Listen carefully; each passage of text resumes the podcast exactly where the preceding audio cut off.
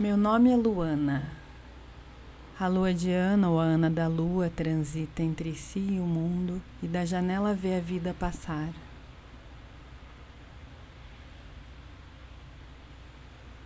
Quando vim ao mundo, a luz se apagou, acendeu.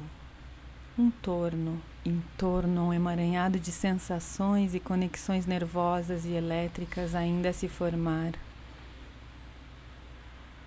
Ali mesmo permiti meu corpo se formar aos estímulos de um meio inóspito e amoroso, em chamas de dor e amor, indagação e medo. De um lado do mundo eu e do outro o entorno. Acordei num outro dia qualquer, assim como acorda uma borboleta que de repente de casulo explode em beleza, transformação intensa, muda de cor, de forma e de sabor. Uma vez mais a luz se apagou e se acendeu em meio àquela ponte pensil. Me vi em volúpio hormonal com intensa vontade de provar mais de mim.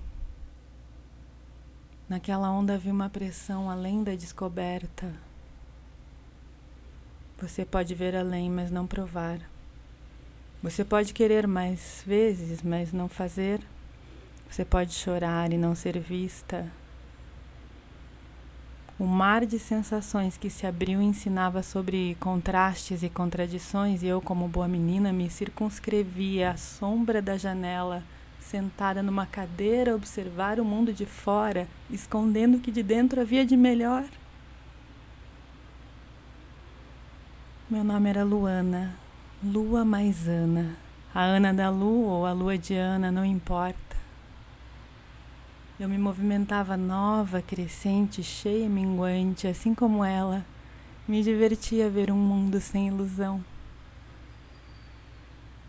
Quem sabe ainda mora aquela Luana em mim? Ah, claro que mora. Não sou vazia, à medida que caminho em direção à luz que se apagou, me torna mais íntima de mim mesma, como se estivesse me preparando para voltar para casa, de lá onde vim. E neste caminho eu posso afirmar: eu sou muito feliz. Hasta la vista.